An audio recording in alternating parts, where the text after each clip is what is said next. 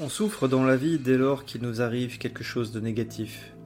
Mais si on est honnête vis-à-vis de nous-mêmes, on peut remarquer que finalement personne n'est épargné par la souffrance. Tout le monde connaît des moments difficiles et tout le monde vivra des épreuves dans sa vie. La souffrance n'est pas que mentale, elle peut être également physique. Des accidents de la vie peuvent venir affecter votre corps, mais finalement même si on souffre physiquement, toute cette souffrance n'affecte pas ce que nous sommes au plus profond de nous-mêmes. La souffrance est avant tout au niveau du mental.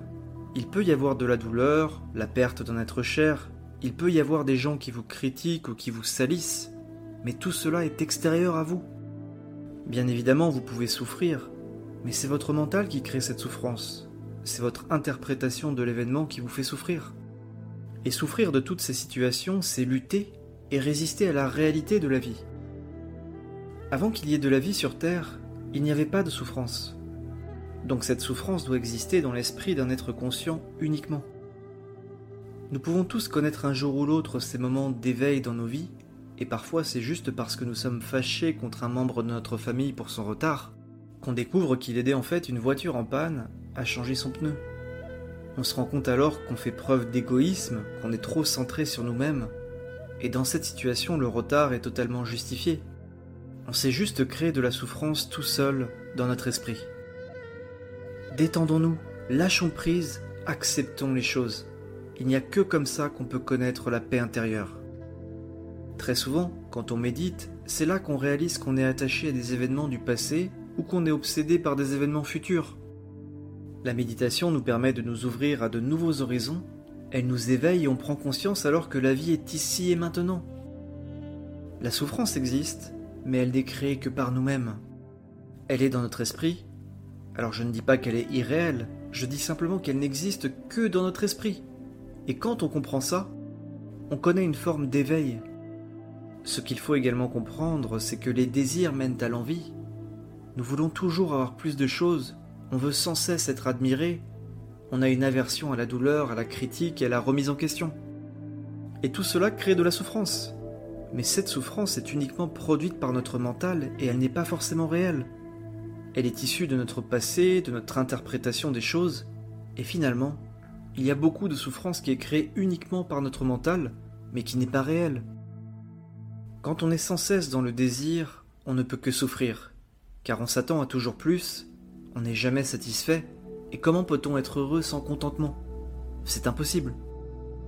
L'absence de désir, c'est se rapprocher un peu plus de soi, c'est vivre ici et maintenant, et c'est savourer la vie dans tout ce qu'elle a de plus précieux. Pour beaucoup de gens, surtout ceux qui sont déprimés ou tristes depuis de nombreuses années, cet état de mal-être peut devenir leur zone de confort. C'est une zone qui peut leur sembler sûre et ils seraient probablement perdus en dehors de cette zone.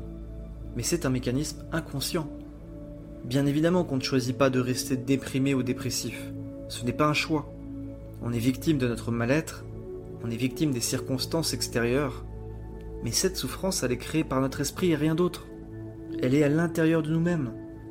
Et quand vous reprenez le contrôle de votre esprit, quand vous changez de perspective sur votre souffrance, c'est à ce moment-là que vous dépassez votre tristesse et votre état de mal-être. Quand on se sent séparé et déconnecté, on se dit ⁇ Je suis déprimé. Je suis cette entité déprimée, séparée. ⁇ Au lieu d'être le témoin et de se dire ⁇ Il y a de la dépression ici, mais je ne suis pas la dépression. Quand on change de perspective, on peut alors créer la paix en nous-mêmes, et c'est comme ça qu'on commence à guérir. Vous n'êtes pas votre dépression, la dépression est ici, elle est à côté de vous, elle vous entoure, mais vous n'êtes pas la dépression. Dès que nous étiquetons nos émotions, nous créons une barrière face à ces émotions, et nous ne traitons plus l'émotion en question, mais nous traitons l'étiquette qu'on lui a collée. C'est très important à comprendre car finalement, on ne s'attaque pas au vrai problème, on effleure juste la surface. Par conséquent, toutes les étiquettes créent un filtre à travers lequel nous voyons le monde, mais ce filtre n'est pas la réalité. Il crée une barrière entre l'événement lui-même et l'interprétation qu'on en fait. Souvent, ce qui pose problème, c'est notre interprétation de l'événement, mais pas ce qui s'est réellement passé. Notre esprit est de très mauvais conseils. Il nous aiguille dans la mauvaise direction et à long terme, il peut détruire notre vie si on l'écoute trop. plus nous essayons de faire de nouvelles choses pour être heureux, et plus nous nous éloignons du véritable bonheur. Certaines personnes peuvent avoir toute leur vie qui tourne autour des possessions matérielles et du compte en banque. Mais où est la joie, l'amour et la satisfaction dans leur vie? Ce sont les vraies questions à se poser. Mais quand on est vraiment heureux au fond, a-t-on besoin de poster des photos de ces magnifiques vacances ou de toutes ces belles possessions? A-t-on besoin d'avoir beaucoup de choses pour être heureux? Alors oui, il faut un minimum pour se nourrir et se loger, mais vraiment a-t-on besoin d'aller au ski tous les ans pour connaître la joie? A-t-on vraiment besoin d'aller dans des restaurants étoilés pour goûter au bonheur? Je ne le crois pas. Tout cela est une illusion et c'est la société de consommation qui crée des besoins inutiles. Et on remarque ça notamment dans les sociétés occidentales. On est beaucoup trop matérialiste et on laisse dépendre notre bonheur de circonstances extérieures à nous. Et tout cela ne nous rendra pas heureux, car le bonheur, il est en nous, et nulle part ailleurs. Il n'y a qu'à voir le nombre de personnes dépressives aux USA ou en France. Il y a un véritable problème avec le matérialisme et la consommation de masse. Je pense vraiment que tout cela est une des causes du mal-être en Occident. Avant de vivre dans des sociétés modernes, on vivait simplement dans les bois. Il n'y avait pas d'argent et tout le monde était au même niveau de richesse. L'argent ne circulait pas. On faisait du troc à la rigueur. Il n'y avait pas de propriétaires terriens, la forêt appartenait à tout le monde. Et si on avait besoin de bois, on allait couper un arbre.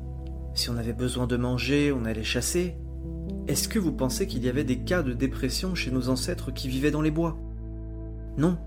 Les gens se contentaient de peu et n'avaient pas ces problèmes de désir incessants créés de toutes pièces par la société de consommation. Et tous ces désirs-là aujourd'hui créent de la souffrance chez beaucoup de personnes dans le monde.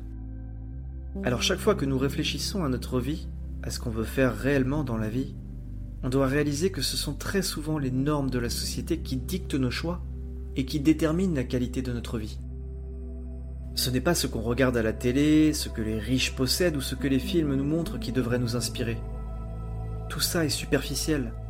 Et en raisonnant comme ça, on alimente nos désirs et on se crée énormément de souffrance. L'action, le travail et l'effort sont merveilleux et ils doivent être appréciés avec enthousiasme. Mais si nous sacrifions tous les moments qu'on vit pour un futur imaginaire où nous aurons enfin la vie qu'on rêve, c'est là qu'on passe à côté de la vie. On rate l'essentiel. Et c'est quand on se réveille, c'est quand on réalise ça qu'on peut enfin s'affranchir de nos désirs et se contenter avec bonheur de ce qu'on a. Beaucoup de gens se réveillent trop tard dans leur vie. N'attendez pas pour apprécier le moment présent et pour remercier la vie pour tout ce qu'elle vous a apporté. Dites merci à la vie dès aujourd'hui. Vivez pleinement ici et maintenant. Chérissez les bons souvenirs que vous avez vécus dans le passé, mais tout le négatif, mettez-le à la poubelle et n'y pensez plus. Par rapport au futur, ne vous faites pas trop de films. Pensez au futur juste quand il s'agit d'accomplir de nouvelles choses ou de réaliser de nouveaux projets personnels ou professionnels. N'oubliez jamais que ce sont tous vos désirs et l'absence de contentement qui créent de la souffrance en vous. Et si vous apprenez à comprendre et à contrôler votre esprit, vous changerez votre vie car vous ne serez plus jamais victime de vos désirs, de vos impulsions, et vous serez pleinement satisfait de ce que vous avez dans votre vie. Merci de m'avoir écouté jusqu'au bout aujourd'hui. Surtout prenez soin de vous et que la paix et l'amour soient dans votre cœur.